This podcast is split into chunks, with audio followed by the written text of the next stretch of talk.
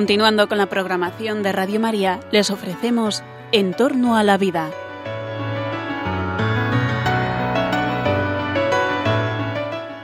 Es un espacio dirigido por José Carlos Avellán y Jesús San Román.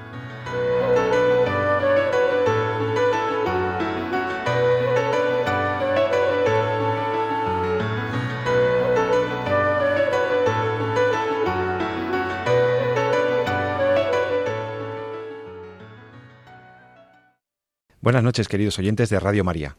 Les saluda José Carlos Avellán en el programa En torno a la vida.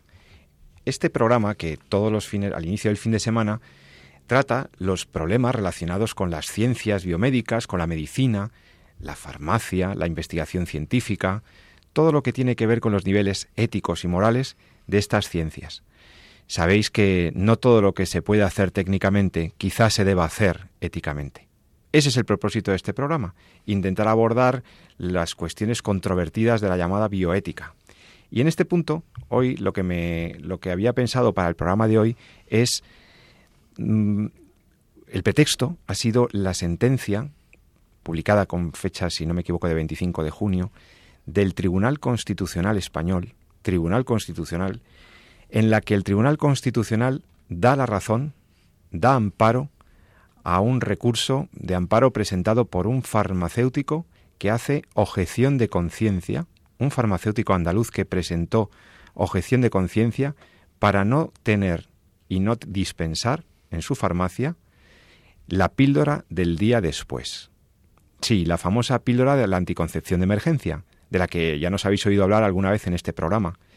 El año pasado estuvimos hablando de ella, sobre todo porque salieron las cifras pavorosas del uso y abuso de este fármaco, el llamado levonorgestrel, este principio activo, que luego se incorpora a estas presentaciones comerciales tan famosas, Postinor, eh, Norlevo, etcétera, y que se vende en España con autorización legal, y que es una píldora anticonceptiva que podría tener efectos abortivos.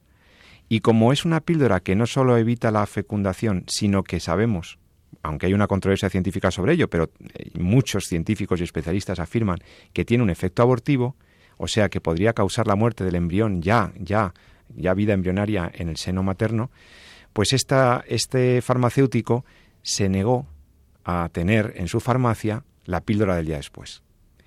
Esto ocurría en el año 2009-2010, cuando ya le castigan, le sanciona la Junta de Andalucía porque alguien le denunció y entonces el farmacéutico recibe una sanción pecuniaria importante por no tener eh, este fármaco, esta píldora del día después. Y además, él entonces, eh, él recurre esta sentencia, no le dan la razón y al final se ve obligado a recurrir al Tribunal Constitucional y decir, señores del Tribunal Constitucional, recurro en amparo, me veo lesionado en un derecho fundamental. Se me ha vulnerado mi derecho a la objeción de conciencia, yo no quiero vender este fármaco y y no, no quiero cumplir con este deber legal. Y en este conflicto estamos, cuando hasta hace una semana que el Tribunal Constitucional se manifestó al respecto y le dio la razón al farmacéutico sobre que no tiene, o sea, que, tiene derecho a ejercer la objeción de conciencia y por lo tanto no tiene derecho la Junta de Andalucía a sancionarle por no tener y no dispensar consecuentemente el levonorgestrel. Bueno, nosotros en el programa abordaremos también los aspectos jurídicos de la objeción de conciencia, porque es muy interesante. O sea, que un ciudadano puede decir que por cuestiones éticas y morales mm, se, niega, pide una excepción para cumplir con un deber que establece la ley. Es una cosa completamente excepcional, pero que la pide para su caso porque se ve sencillamente violentado en su conciencia. Y esto es interesante para cualquier ciudadano responsable y esto es un reto para las modernas democracias, por supuesto. Pero antes de eso quisiéramos aclarar, porque algún otro objetor ha hecho objeción de ciencia y no solo de conciencia. Ha dicho, esto no es un fármaco, esto no cura nada, esto tiene efectos abortivos. Dependiendo del momento en que lo tome la mujer, puede tener un efecto abortivo. Y entonces hay una discusión científica que yo también quiero que, que podamos tratar aquí en el programa para, para que todos tengamos criterio. Y para ello tengo la ayuda inestimable, como siempre, de mi compañero y amigo, el doctor Jesús San Román, que está aquí para intentar clarificar las cuestiones médico-farmacológicas de este, de este principio activo y de las consecuencias que tiene para la salud de las personas la ingesta de este tipo de, preparados. Doctor San Román, ¿qué tal Jesús? Pues Muy buenas noches. Buenas noches, Pepe. ¿Cómo lleva usted los calores veraniegos? Bien, bien, se agradecen los sobrelleva usted. Hombre, a estas horas de la noche ya parece que se nota un poquito menos. Los oyentes de Radio María lo que hacen es eh, beber mucha agua, pone, se ponen su radio, eh, ponen un poquito el aire antes de dormir para refrescar las habitaciones, ¿verdad? El que y se ponen a escuchar Radio María. Que tenga. Lo, importante es lo del agua, que eso sí que lo tenemos todos. Y, desde luego todos vamos a hacer virtud con esto, ¿eh? porque esto, esto se tiene que llevar con estoicismo y con, y con paciencia. Bueno, pero nosotros olvidémonos del calor. Estamos aquí con un programa muy fresco, muy claro, muy, muy de actualidad y en donde te queremos preguntar, Jesús, como primera, primera provisión, primera clarificación, esta píldora del día después, que están tomando a la gente ya como si fuera una mini píldora normal anticonceptiva. Es una cosa tremenda, con la frecuencia con la que lo toma la gente. Este, este, este preparado eh, es una píldora anticonceptiva como otra cualquiera. ¿Qué diferencias hay? ¿Y qué gravedad puede tener o qué consecuencias puede tener para la salud la toma de la píldora del día después? Bueno, vamos a tratar de orientarlo de cara un poco al objetivo de este programa, que es la objeción de conciencia, ¿no? Porque como que bien dijiste, eh, como bien has dicho hace poco tiempo, relativamente poco tiempo, yo creo que unos meses, efectivamente hablamos de la píldora del día después en relación a, al aumento tan brutal que se ha objetivado en los últimos años por parte de, la, de los adolescentes eh, españoles para la ingesta de esta de esta píldora, ¿no? Entonces, ahí también tendríamos una línea muy interesante de las cuales que hablar, sobre cómo estamos educando, de cuál es la, eh, esa percepción que tiene que nuestra sociedad de lo que sería la dimensión humana de la sexualidad, etcétera, ¿no? Pero para no engancharnos ahí, tratar un poco de orientar al oyente hacia lo que vamos a hablar después, que es el tema de la objeción de conciencia, eh, me voy a centrar un poco en el mecanismo de acción, porque en el fondo supone un poco la base de para entender por qué este farmacéutico eh, con esta valentía decide eh, decir que, que, no, que él por ahí no pasa, que ahí la, eh, la Junta de Andalucía tiene que hacer una excepción porque por cuestiones de conciencia y por cuestiones de ciencia él no está dispuesto a dispensar esta medicación. Entonces, ¿qué, ¿qué ocurre con esta medicación? ¿Cuáles son las características un poco que la ponen en este plano? Bueno, vamos a centrarlo con algunas ideas concretas. Primera de ellas.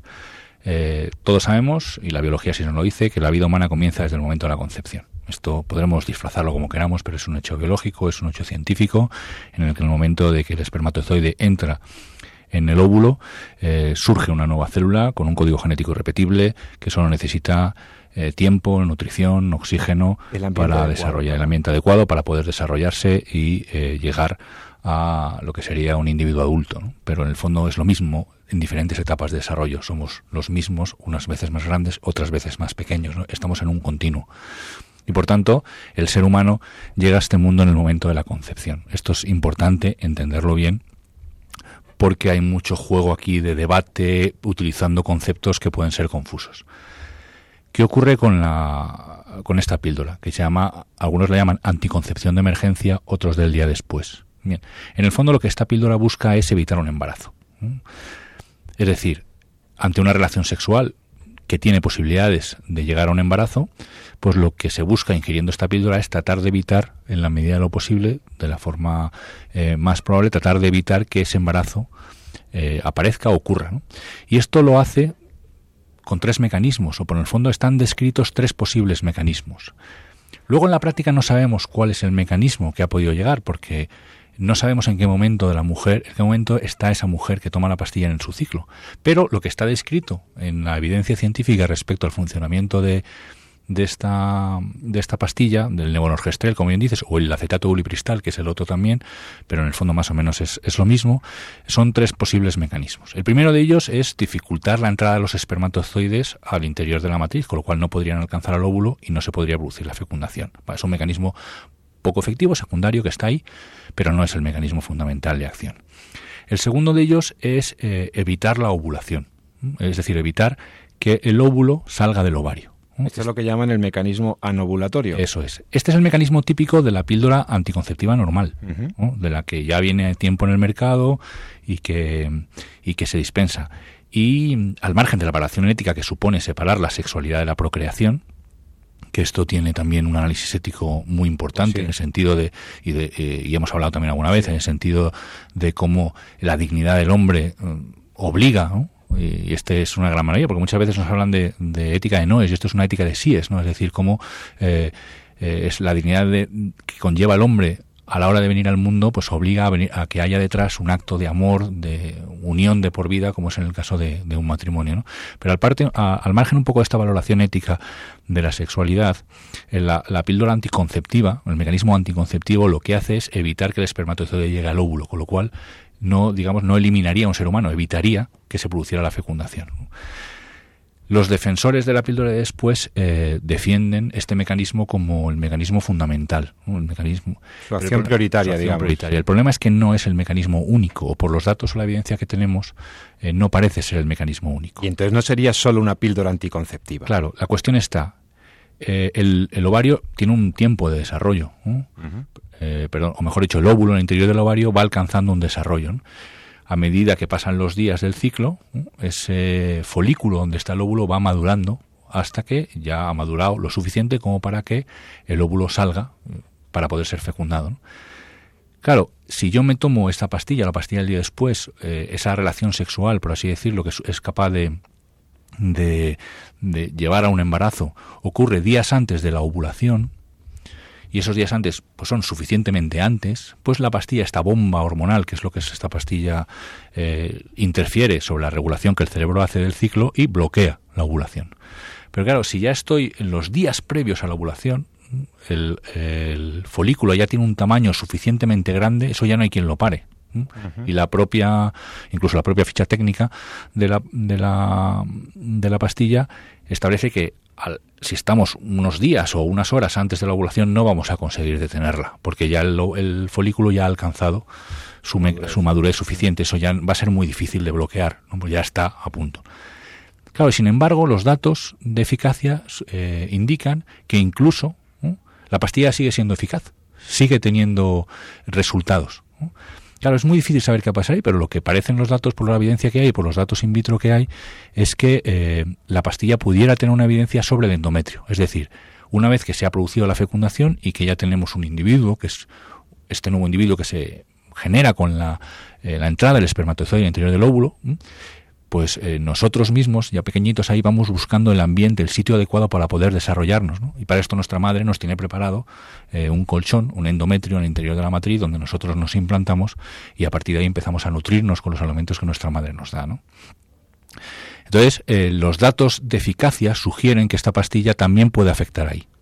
Y por tanto, evitar que el cigoto, que el nuevo individuo, consiga implantarse en el endometrio. Pero entonces se impide que el cigoto el embrioncito recién generado no se anide, entonces estamos ante un aborto. Exactamente, ahí está un poco eh, el gran problema. bueno, aparte de lo que hablamos de la dimensión de la sexualidad, sino el, el problema un poco que se aduce ¿no? en, en, este tema de la objeción de conciencia. ¿no? Y es decir, eh, ¿esto es así o no es así? Pues hay, como dices, hay mucho debate. ¿no?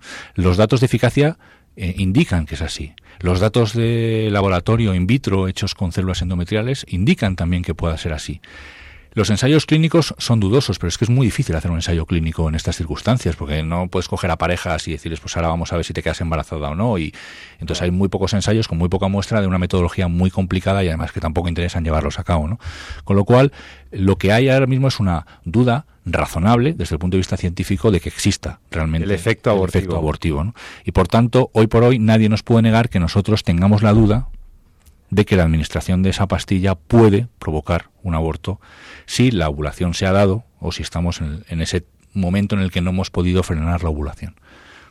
Si es otro momento del ciclo en el que sí se ha podido frenar la ovulación, evidentemente pues probablemente no haya no se producirá ese efecto abortivo, pero como a priori no sabemos en qué momento estamos del ciclo, pues eh, se está asumiendo la posibilidad de que eso pueda ocurrir. Claro, eso tiene una consecuencia ética que ahora veremos. Claro, con lo cual, como profesional, yo no soy farmacéutico, soy médico, pero como profesional, yo me enfrento ante la posibilidad de estar administrando una medicación que pueda ser abortiva y que pueda estar eliminando a un ser humano. Y por tanto, se entiende muy lógicamente, y yo creo que no puede ser de otra manera, que efectivamente el, farmacéutico correspondiente se niegue, solo por el simple hecho de que eh, pudiera provocar eso. No podemos confundir esto, por ejemplo, como, con lo que llamamos la píldora abortiva, ojo. ¿no? La, mifepristona. Eso, la Esta Es otra cosa, sí. Esto la es una RU 486. La famosa RU 486, que no se dispensa en, en farmacias, sino utiliza como medio abortivo, porque lo que hace es, precisamente, tiene una acción directa sobre el endometrio. Entonces, si el, eh, cuando el embrión ya está implantado, eh, pues lo que hace al, anular la acción del endometrio, pues el embrión muere, evidentemente. Bueno, esto es otra, esto es otra cosa, porque esta es una acción directa, etcétera. Hay que distinguir, pues, la famosa, lo que llamamos técnicamente o más propiamente píldora directamente abortiva, la RU486. De momento vamos a dejarla a un lado. Hoy estamos hablando de la píldora del día después, anticoncepción de emergencia con posible efecto abortivo. Exactamente, eso, esto ni es la píldora anticonceptiva que conocemos desde hace años, ni es la píldora abortiva RU486. Esto es una píldora pensada para después de una relación con el objetivo de evitar un embarazo. ¿Cómo consigue evitar ese embarazo? pues con toda seguridad eh, inhibe la ovulación o trata de inhibir la ovulación si estamos en un momento en el que pueda ser inhibida, pero si no estamos en un momento en el que pueda ser inhibida y ha llegado la ovulación, eh, no la va a inhibir. Y sin embargo sigue teniendo eficacia, o sí, o sí parece que sigue teniendo eficacia. Por tanto, ahí hay necesariamente un efecto abortivo. Los que están en contra dicen que cuando el, el embrión ya está implantado, la píldora no actúa.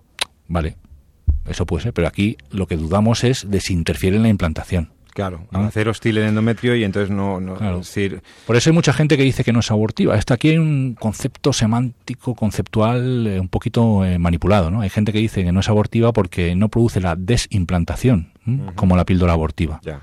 Entonces, en ese sentido... La píldora abortiva hace que el embrión ya anidado caiga, o sea, se, desprende, o sea, lo, destruye. Es un químico brutal. Si el embrión ya se ha implantado, según los resultados, parece que no va a interferir sobre ello si ya está implantado, pero sí puede evitar que se implante. Entonces, en ese sentido, dicen, como eso no lo consideran aborto, pues eh, dicen que no es abortivo. Claro, pero eso es como aducir que antes de la anidación no tengo embrión y tengo preembrión. El famoso argumento del preembrión. Entonces, no hay que dejarse engañarse. El, lenguaje es muy perverso aquí. El, hecho, el hecho científico es que la píldora es eficaz, si no, no se vendería, y que los datos de eficacia no parecen sustentarse por el simple hecho de que se inhiba la ovulación. ¿Y tiene efectos secundarios? Sí, sin duda. Esto, ¿Has dicho antes que es una bomba de estrógenos o que has dicho una, bomba hormonal? vamos a ver, el, ciclo sexual femenino está regulado eh, por el cerebro. El cerebro es el gran director de orquesta. Eh, las señales con las cuales el cerebro juega para regular el ovario son las hormonas sexuales, estrógenos, progestágenos, que son, en fin, no las que las produzca él, pero él va regulando eh, su formación y existe un mecanismo que es fundamental en el sistema endocrino, en el aparato que regula las hormonas, que es lo que llamamos en los medios el mecanismo ese de, feedback, es decir, de retroalimentación. Es decir, yo juego eh, con las hormonas y a medida que hay muchas, pues bajo la producción, cuando baja vuelvo a subir, me retroalimento un poco con la cantidad de hormonas que tengo circulando.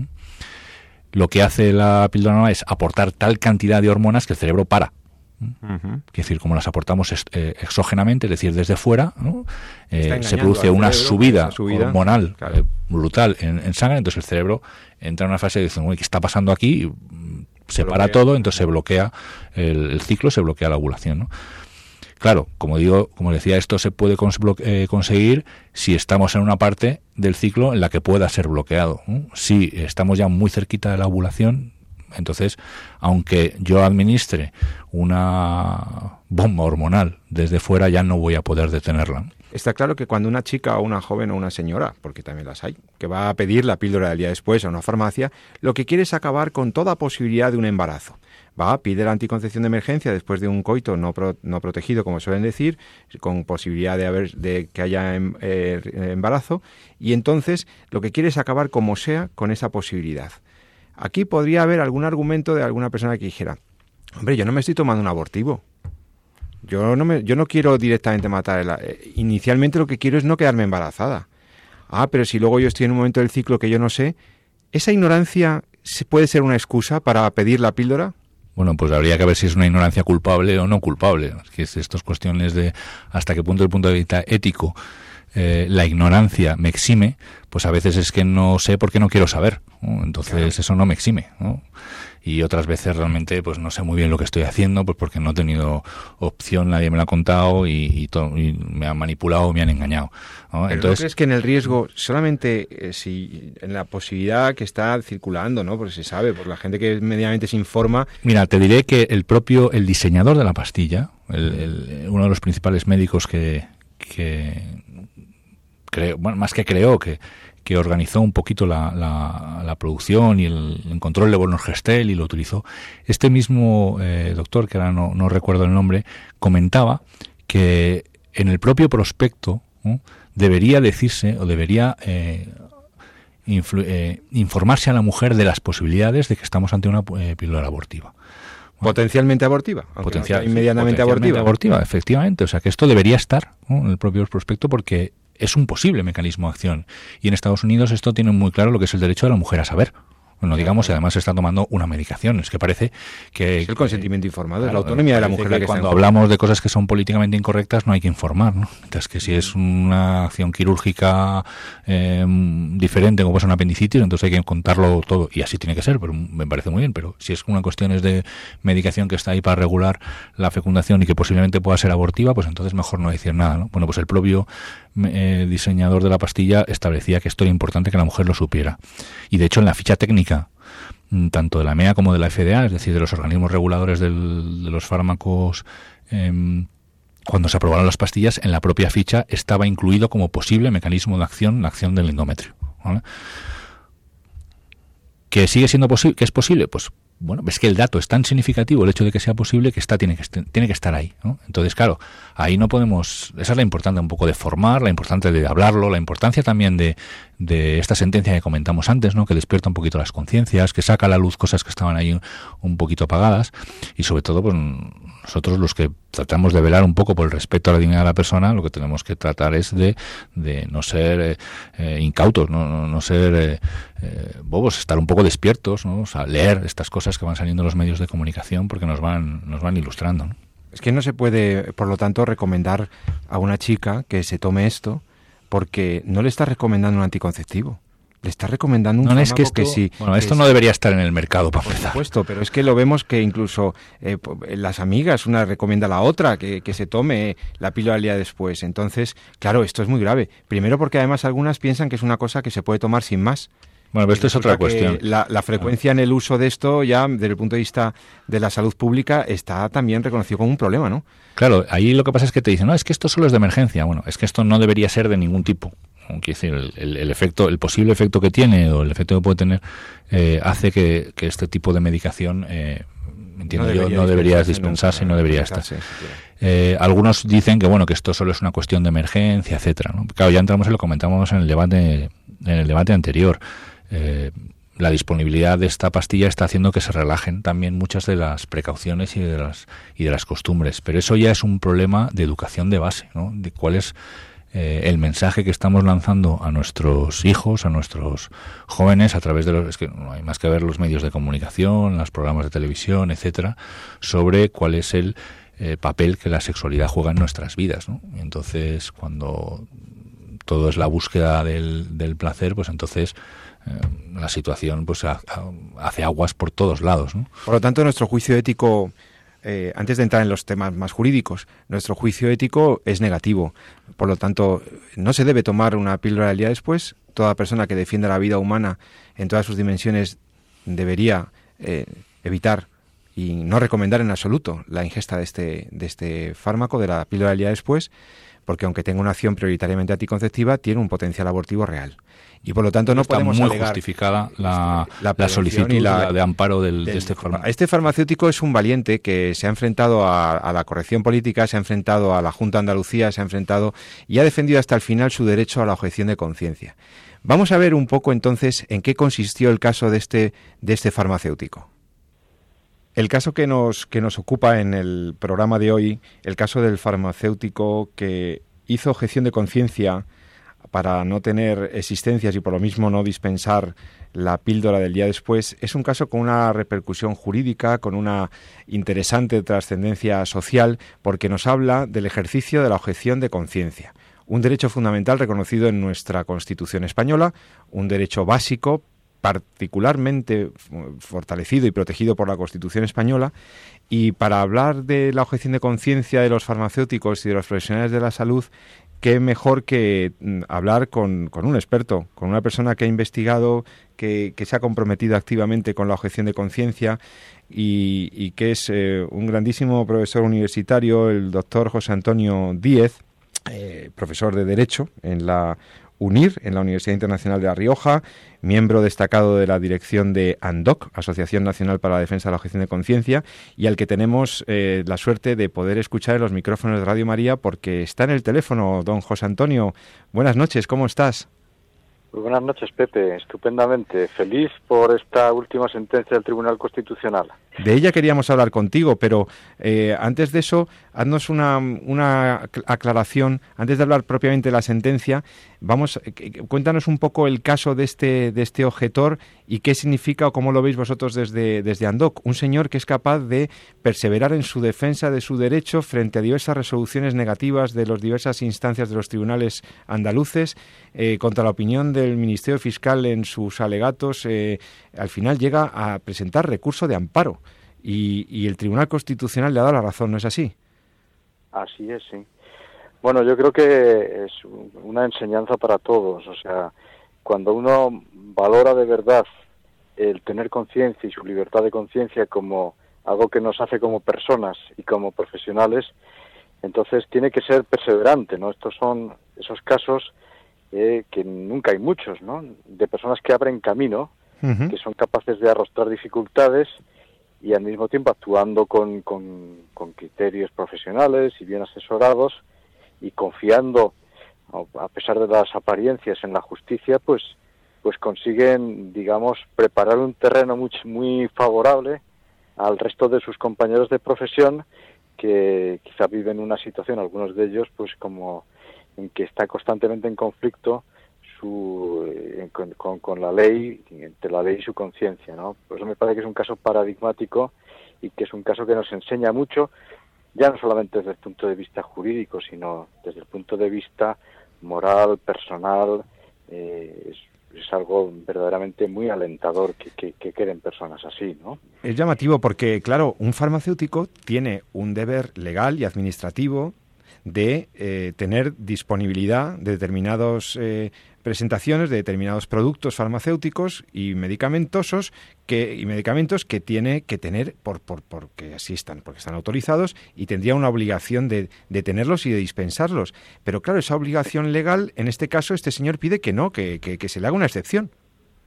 Sí. Bueno, es, es, esto es lo propio de la objeción de conciencia, es el rechazar el cumplimiento de un deber, ¿eh? De un deber legal por motivos de conciencia y en este caso además por motivos también profesionales. Es decir, hay aquí hay que hay dos fases en, en, la digamos en el, modo de trabajar de un profesional de, la botica. Uno, tener las existencias mínimas que establece la ley y otra cosa es dispensarlas. En el caso de en el caso de, de este farmacéutico no solamente no tenía, sino que además no dispensaba. Mm. Entonces, ¿él por qué no dispensa? Pues él no dispensa por varios motivos. Primero, porque no hay receta. ¿eh? Cuando se quita la píldora al día después, se quita de prescripción médica, se, eh, todo el control médico que antes existía y que es necesario para tomar un medicamento que tiene efectos secundarios y además posibles efectos, eh, digamos, graves en algunos casos contra la vida incipiente. No hay que olvidar que aquí hay un tercero que también tiene algo que decir, ¿no? Y que puede en algunos casos ser afectado no hay receta. En segundo lugar, él entiende que no, que, claro, que él tiene que ser, él es el, especialista en el medicamento, la autoridad y quien tiene la responsabilidad de hacer una dispensación adecuada. Y entiende que por los riesgos que afectan al embrión, por los, también por la falta, digamos, de, por los efectos epidemiológicos eh, eh, que tiene también la píldora negativos y porque afecta también a su conciencia, lógicamente, no lo dispensa, ¿no? no lo dispensa no solamente por motivos de conciencia, sino también por motivos puramente profesionales. Y esto, eh, la sentencia, yo creo que uno de los elementos fundamentales es que dice que el farmacéutico es la autoridad en materia de medicamento. O sea, que no le puede venir ninguna autoridad externa para decir, oiga usted, eh, usted tiene que hacer las cosas así, dentro del margen que establece la ley, que si lo establece en este caso, el farmacéutico es, mm, es quien, quien, quien tiene que dispensar el medicamento, el responsable y por tanto quien asume la responsabilidad de la decisión, ¿no? Claro. Y, y mm, además me llamó la atención también la, algunos argumentos que, que, se, que se utilizaban para, digamos, quitarle la razón al farmacéutico, ¿no? Eh, yendo a la sentencia en concreto, ¿qué, ¿qué argumentos te parecen más destacados, tanto de un lado como del otro? Bueno, yo creo que hay dos argumentos que son, por parte, digamos, empezando por los contrarios al farmacéutico, uno es eh, el tema de que está mm, denegando unos, unos derechos de asistencia sanitaria a aquellas, ya no digo mujeres, porque muchas veces quienes compran la píldora del día después son hombres, ¿no? Sí. llamémosles clientes, a los clientes que acuden a su farmacia. Entonces, al no facilitarles un medicamento al que, según la cartera de servicios de la Seguridad Social, tienen derecho. Ese es un argumento quizá el más fuerte. Otro, mm. ya más de tipo jurídico, que es el argumento típico del positivismo jurídico, es decir, el considerar que la objeción de conciencia es un ataque a la seguridad jurídica y al orden público, sin darse cuenta que precisamente para que en un país haya orden público y respeto a la legalidad y al pluralismo hace falta respetar a las minorías y respetar el lógico disenso, que es lo que pretende la objeción. La objeción no es... Eh, Desobediencia civil no es desobediencia no es una desobediencia civil. Él pide que en su caso, por razones serias de conciencia, se le dispense de ese cumplimiento de un deber legal. Punto. No hay más. Si eso no existiera en un país, esto sería una dictadura. Todo el mundo tendríamos que actuar de acuerdo con unas leyes sin preguntarnos en ningún momento por si esas leyes son justas o injustas, si son, eh, como diría yo, si son criticables o no. Cumpliríamos como autómatas dentro de una maquinaria, ¿no? Entonces, la objeción de conciencia salva, salva esa dificultad, ¿no? ¿Eh? Diciendo, bueno, aquí no todo el mundo piensa igual. Y si eh, la gente que no piensa igual sabe expresarlo y razonarlo, vamos a escucharles, ¿no? Esos son, claro, en el voto de eh, el voto que hay de tres de los de los magistrados inciden precisamente en ese ataque al orden jurídico y a la seguridad jurídica que supone el admitir la objeción de conciencia y padecen, me parece a mí, de esa patología. Sí. Qué miedo les da la libertad. ¿Eh? Qué miedo les da la libertad y la conciencia, ¿verdad? Claro, claro, es que... Era una ironía, que en la radio no se debe hacer, pero eso era una ironía. Sí. Y luego los argumentos favorables, bueno, uno ya te lo he mencionado, otro es muy eh, otro es muy muy significativo también, o sea, se equipara la objeción de conciencia del farmacéutico eh, ante la dispensación de la píldora a la objeción de conciencia del médico ante la práctica del aborto. Este es un argumento, cita expresamente la sentencia 53-1985, la sentencia. Eh, y bueno, y luego también frente al tema del desabastecimiento de servicios dice una cosa de sentido común. Dice, ¿cómo puede usted decir en una ciudad como Sevilla que eh, si, un, si no te despachan una píldora en una farmacia te vas a quedar eh, sin, sin la píldora cuando tienes 400 farmacias al lado, ¿no? y, hay un mínimo de 72 horas que establece la ley del medicamento para, para prestar esos servicios. Tienes, no tiene sentido decir que estás privando de un derecho cuando eh, si no te lo dan aquí te lo van a dar en la de más allá, ¿no? Mm, evidentemente es un argumento un poco pobre, pero que, que, es de sentido común, ¿no? Es decir, eh, que, que, te pueden te pueden perfectamente satisfacer en tu, eh, no me atrevo a calificar tu pretensión en 200 metros más allá, ¿no? No, no venga usted por desgracia, es así, ¿no? Oye, y a mí me llama la atención también que, bueno, alguna persona podría decir, ya, pero es que con eso de que son motivos morales o de mis creencias religiosas o de mis convicciones interiores, pues entonces me salta una norma. Y entonces eso sí sería un riesgo para la seguridad jurídica. Y entonces a lo mejor los tribunales podrían entrar en la tentación de, valorar o hacer valoraciones sobre esas motivaciones. Sí. Eso es un, claro, eso es un riesgo muy serio que al que estamos expuestos cuando la, la moral se dicta desde el Estado, ¿no? Es decir, es, hay una moral de Estado que eh, se, se, considera que ha sido consensuada y esa moral eh, se te la imponen a través de leyes, ¿no?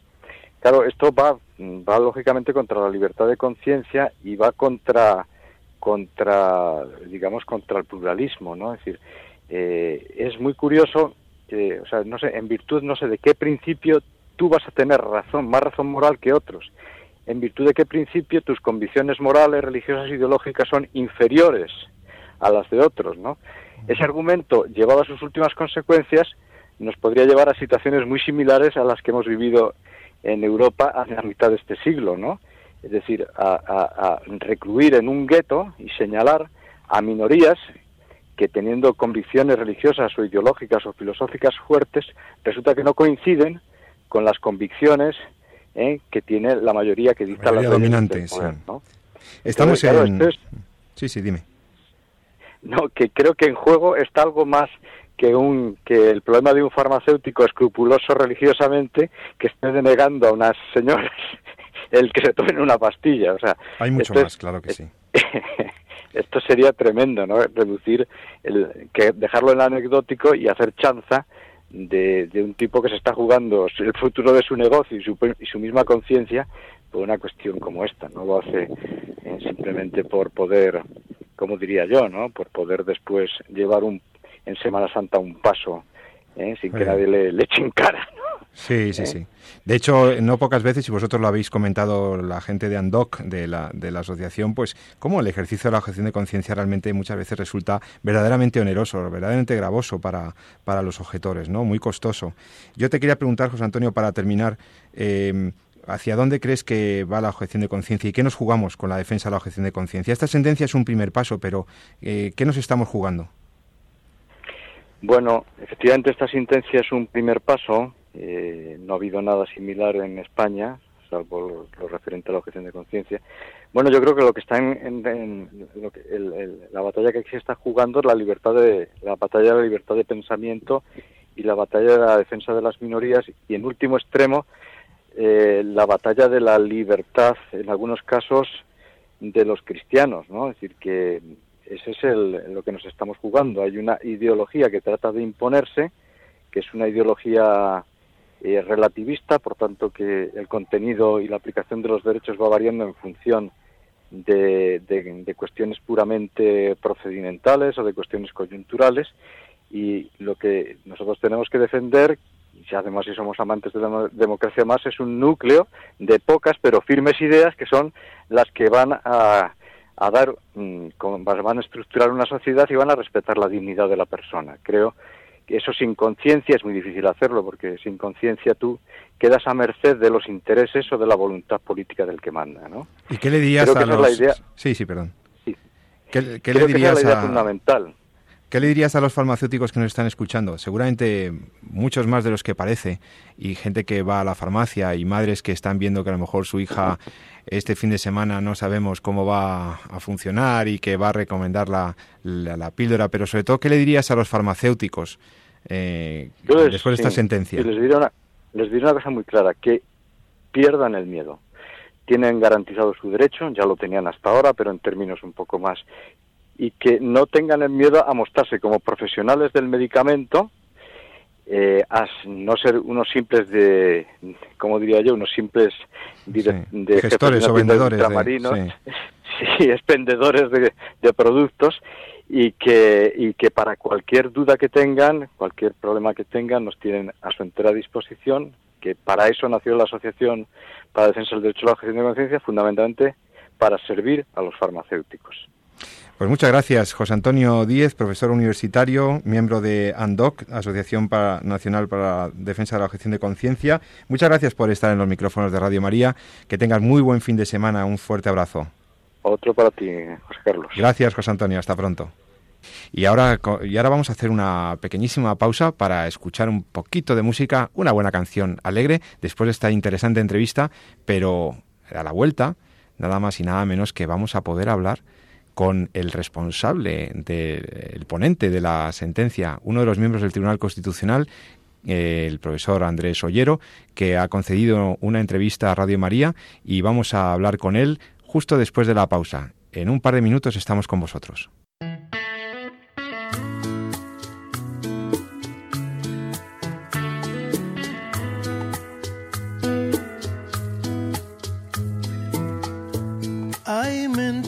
En los labios, hay mentiras en la piel. Qué dolor. Hay mentiras, hay amantes que por instantes de placer ponen su vida a temblar. Hay mentiras compasivas, hay mentiras por piedad que no quieren lastimar. Mentiras que nos hieren de verdad. Ay, ay, ay. Y hay engaños que por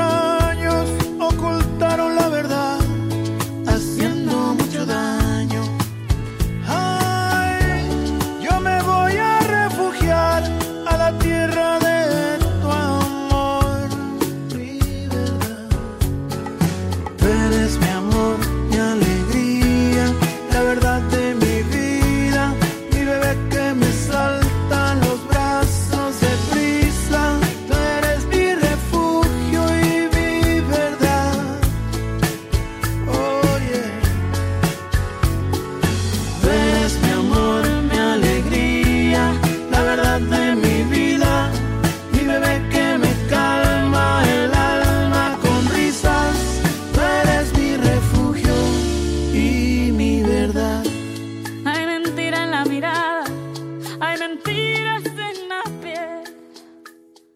Y ya con todos vosotros, después de esta pequeña pausa en el programa En torno a la vida. Les habla José Carlos Avellán en este programa que estamos dedicando a la reciente sentencia del Tribunal Constitucional Español respecto a la objeción de conciencia presentada por un farmacéutico eh, sevillano en Sevilla que tuvo la, la valentía y el coraje de defender sus convicciones morales hasta el último instante para no dispensar, para no tener en su farmacia la famosa píldora del día después la controversia social y la trascendencia que ha tenido en los medios de comunicación este caso eh, y el recurso de amparo presentado por este eh, farmacéutico eh, llevó ha llevado al Tribunal Constitucional a pronunciarse sobre el caso, sobre este supuesto y a, otorgar su amparo a la, a la, a la pretensión de este farmacéutico de que bueno no se le aplique en este caso un deber, una norma legal que violentaba su conciencia. Por lo tanto, eh, vamos a intentar hablar con el responsable de la redacción final de este, de este fallo, de esta sentencia del Tribunal Constitucional, el doctor Andrés Ollero, magistrado del Tribunal Constitucional, ponente de la sentencia que de esta resolución tan tan importante que hemos eh, empezado a comentar con vosotros, queridos oyentes, y tenemos la suerte de que nos puede atender precisamente el ponente, el redactor de esta sentencia, que además añadió, añadió, agregó un voto particular concurrente favorable a la sentencia con unos matices y que y que al que podemos ahora preguntarle que eh, sobre los bueno los aspectos concretos de este fallo, de esta resolución que consideramos tan interesante. Buenas noches, don Andrés.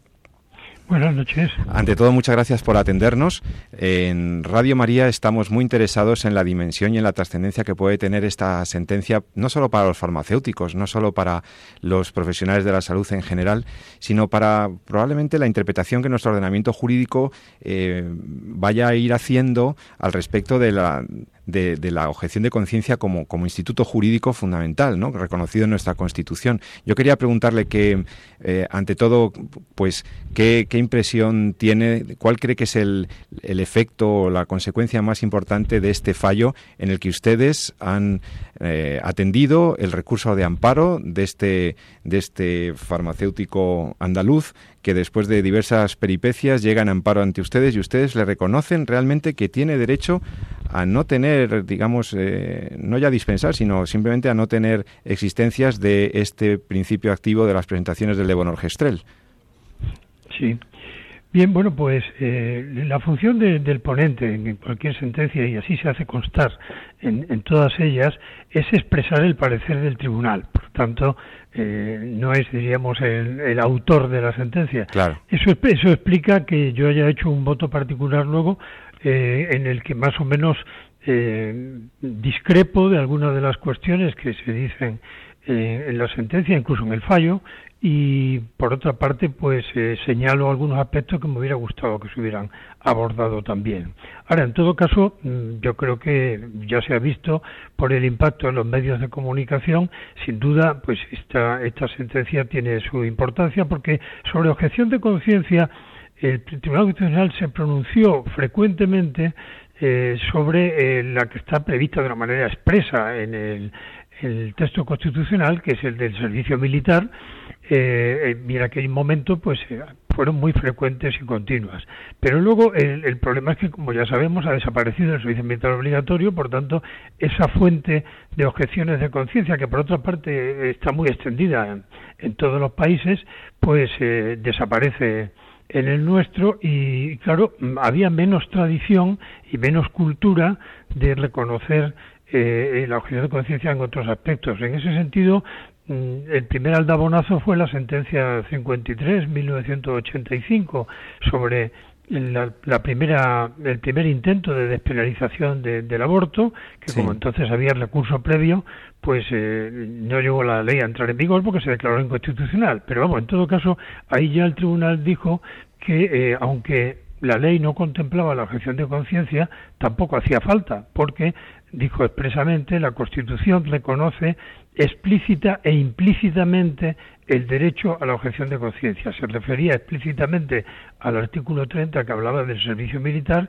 e implícitamente había que entender al artículo 16 de la libertad ideológica y religiosa. O sea que no hace falta y esto creo, eh, creo recordar que se expresa también en, la, en el texto de la resolución, no hace falta que esté explícitamente regulado por una ley para cada caso, para cada situación, la objeción de conciencia.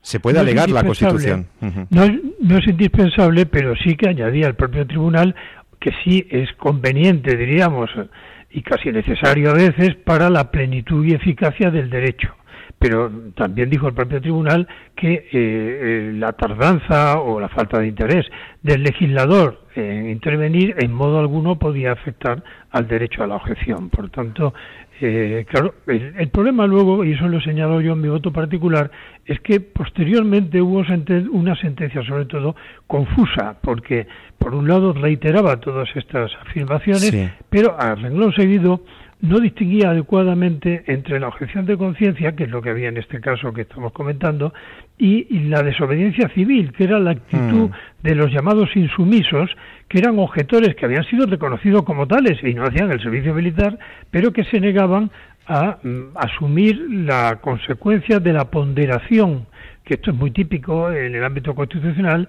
por un lado de su derecho a la objeción y por otro lado de sus deberes con la comunidad, ¿no?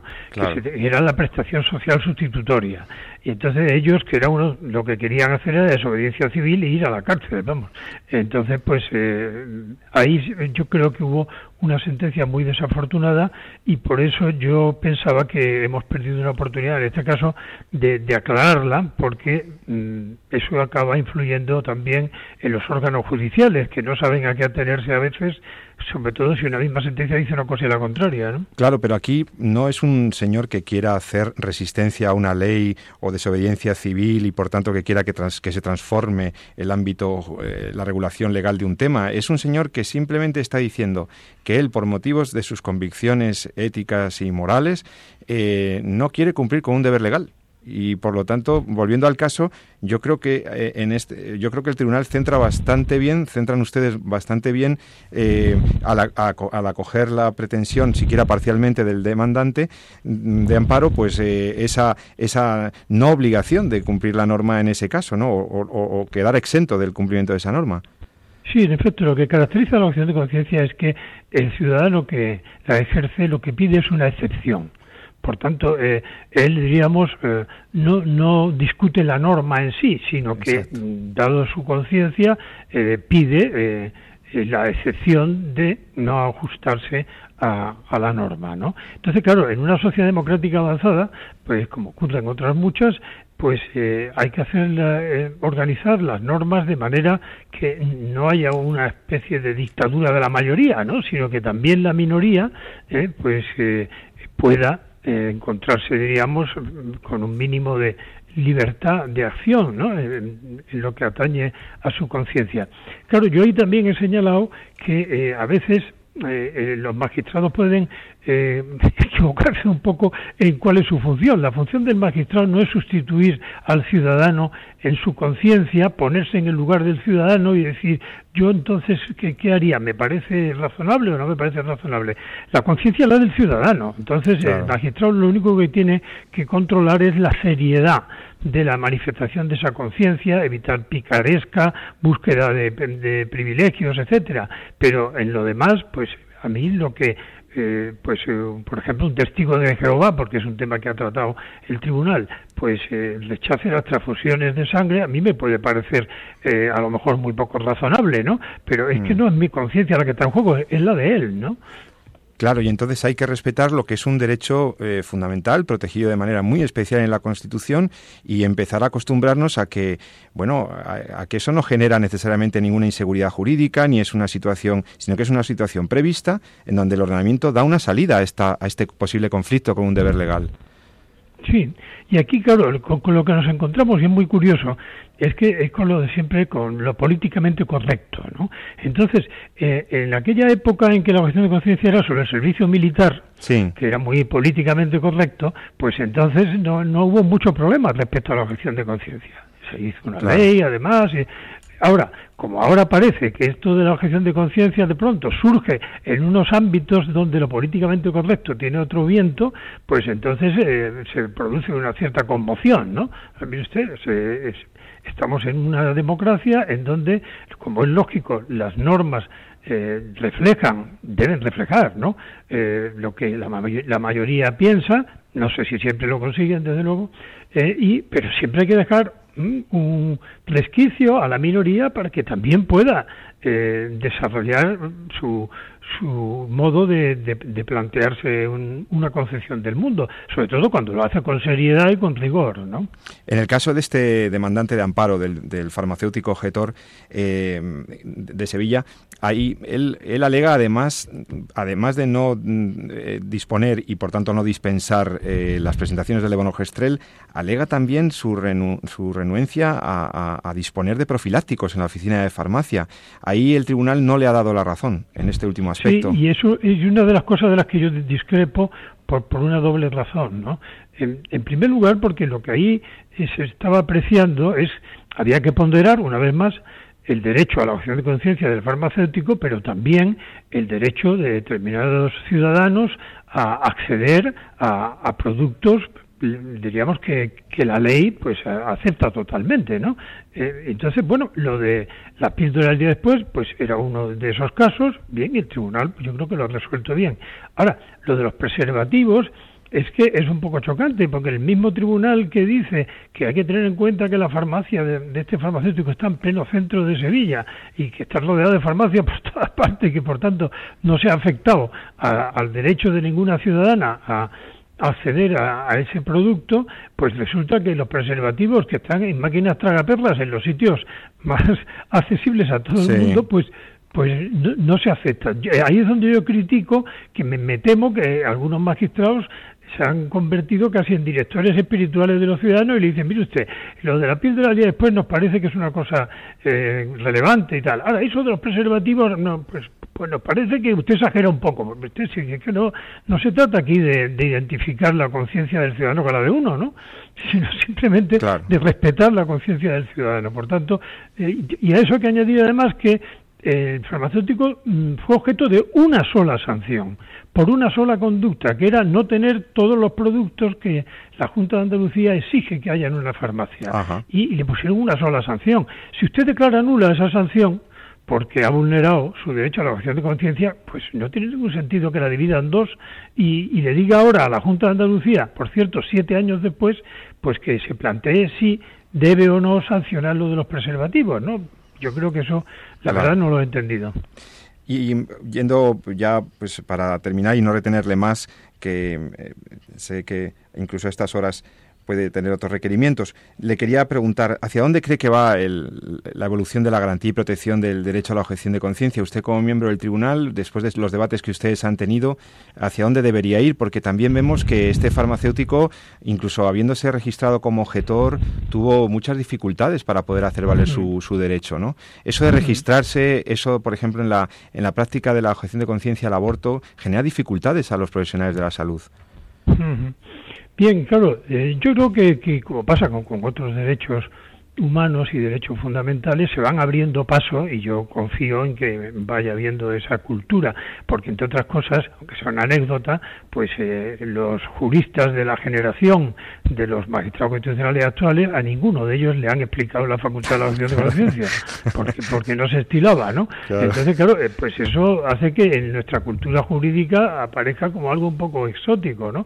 Ahora, por ejemplo, el propio Tribunal Europeo de Derechos Humanos de Estrasburgo, pues eh, tuvo una sentencia no hace poco tiempo relativamente para su trayectoria, en donde hizo un cambio mm, total de actitud eh, a favor de la objeción de conciencia, quizás también porque la Carta Europea de Derechos Fundamentales pues habla claramente de la objeción de conciencia como derecho fundamental, precisamente al hablar de la libertad ideológica, religiosa y filosófica.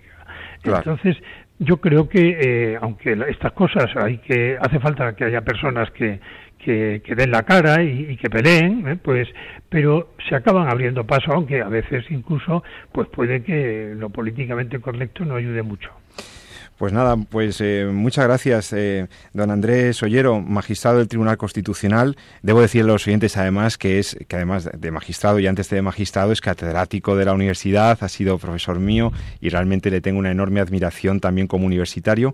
Profesor Ollero, mm, señor magistrado, muchísimas gracias. Gracias por la por lo que creo que es un, aunque sea moderado, como usted decía, el, el acierto que hace el Tribunal Constitucional en la ponderación de estos derechos que, entraban en conflicto y, por resolver con valentía este, esta cuestión que esperamos vaya abriendo paso, como usted bien decía, a un mayor reconocimiento de un derecho fundamental como es la objeción de conciencia en nuestra, entre nuestra ciudadanía. Le agradezco mucho que esté en los micrófonos de Radio María. Le deseo un buen fin de semana. Buenas noches, don Andrés.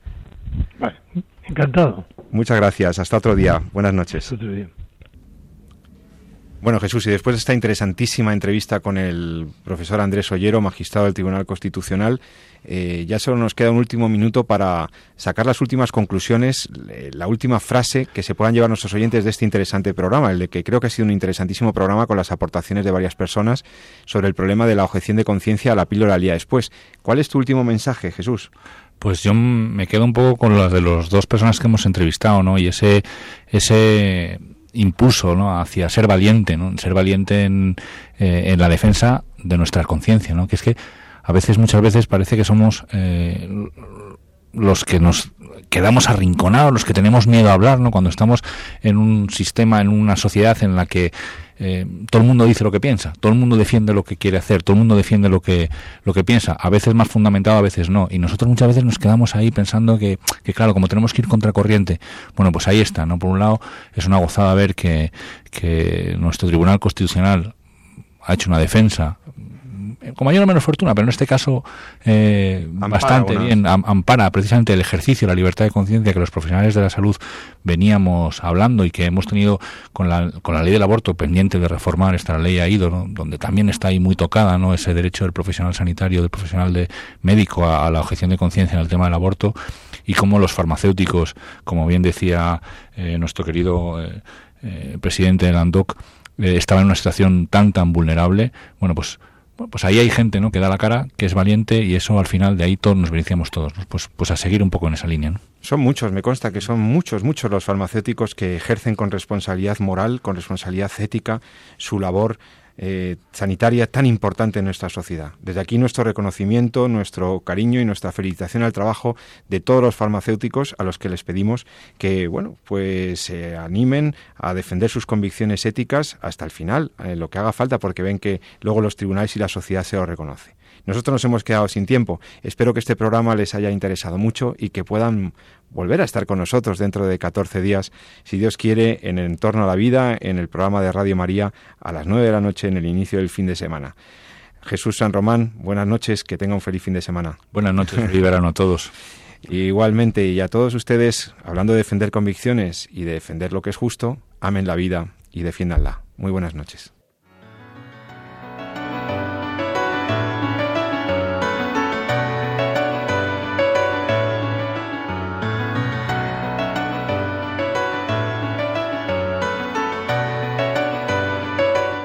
Han escuchado En torno a la vida con José Carlos Avellán y Jesús San Román.